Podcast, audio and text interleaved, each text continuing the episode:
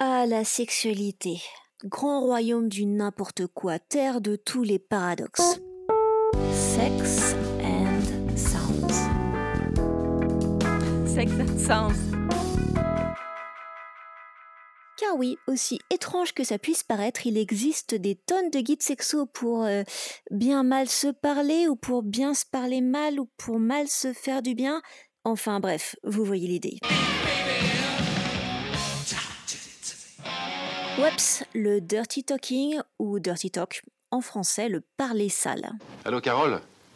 Tu peux te laver les fesses, j'arrive. Alors, le sexe étant un espace hautement culturel, comme vous le savez, il se trouve qu'on a réussi à codifier le dérapage. Il s'agit d'être explicite, mais pas trop, de se dire des cochonneries, mais pas trop. Ma bite, ma bite, son histoire, histoire.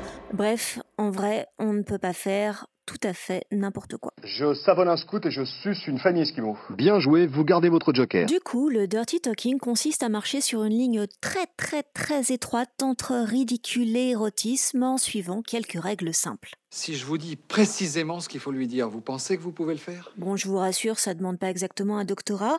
Soyez par exemple ultra spécifique, sinon ça fait comme si vous ressortiez un texte appris par cœur. Décrivez ce qui vous ferait plaisir ou ce qui est actuellement en train de vous faire plaisir. Évitez les formules toutes faites et les comparaisons absurdes. Ondule comme un verre de terre, jette-moi dans les yeux ton regard de panthère. Invitez l'autre à répondre parce que si vous parlez tout seul, ça peut être un petit peu embarrassant. Enfin, faites preuve de bon sens dans les sujets abordés autant que dans le choix des jeux de rôle. Ce midi, à la cantine, j'ai mangé une très grosse langue de porc. Bon, tout ça est absolument adorable, mais ça ne nous explique pas pourquoi quiconque voudrait vouloir mal se parler. Parce que si le dirty talking était réservé aux aventures du nuit, aux plans bizarres, aux fantasmes d'humiliation, ou même au hate sex, pourquoi pas? Mais dans les magazines, on nous vend le parler sale comme un édulcorant normal pour la routine de couple. Est-ce que vous aimez le sexe, monsieur Lebowski?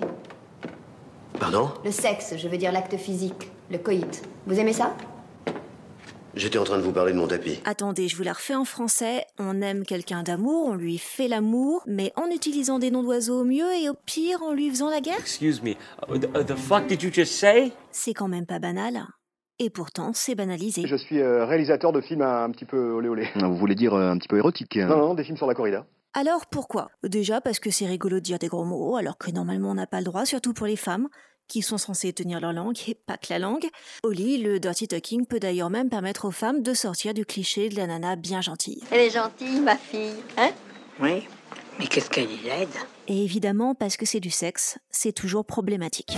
Ne vous laissez pas entraîner par la civilisation du désir.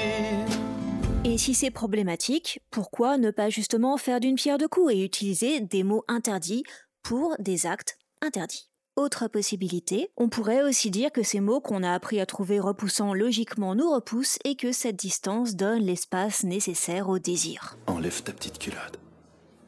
Tout de suite. Sur le papier c'est formidable, en tout cas ça se tient, mais plus réalistement, on n'a pas le choix. Bah ouais, pour exprimer nos désirs ou notre plaisir, on manque de vocabulaire, c'est toujours soit des mots pour enfants, soit du jargon, soit de la romance un peu fleur bleue, soit effectivement des mots qu'on considère comme grossiers. Je ne fais pas l'amour. Je baise.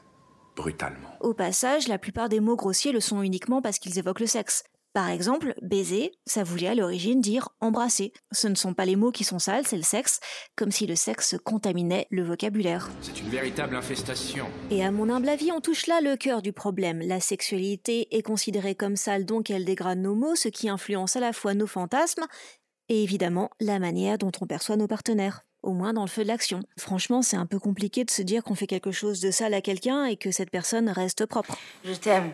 Moi non plus, je peux pas me passer de toi. Viens, on va prendre une douche. Ça veut dire qu'on nous présente le dirty talking comme une libération et dans certains cas, pourquoi pas, mais son fondement reste complètement réac parce que de manière sous-jacente, les gros mots révèlent juste notre incapacité à communiquer nos envies de manière sereine et pragmatique. Veuillez par le présent agréer l'expression de mes sentiments respectueux et de mon désir sans faille, tout en réceptionnant mon vigoureux coup de rein, s'il te plaît, cordialement. À l'arrivée, le dirty talking amplifie le cliché millénaire qui affirme qu'il faut que ça fasse mal pour faire du bien. C'est le même scénario qu'on nous ressort dans les théories freudiennes classiques pour le premier rapport sexuel, pour les pénétrations alternatives, pour la vie de couple en général, il y aurait un prix à payer pour le plaisir, auquel cas le plaisir est coupable, forcément coupable. Bienvenue au troisième millénaire. Oh, ça c'est pas propre, c'est sale. C'est très très sale. Tu m'étonnes. Bon, sur ce, vous faites comme vous le sentez, mais moi, je n'ai qu'une vie. Si je veux qu'on parle mal, je vais sur Twitter. Pour ce qui est du plaisir, je plaide non coupable et dans le fond, je préfère qu'on mette les formes. Vous prions de bien vouloir accuser réception quant à la consommation de ce podcast. Arte Radio. Merci. Point com. Bisous.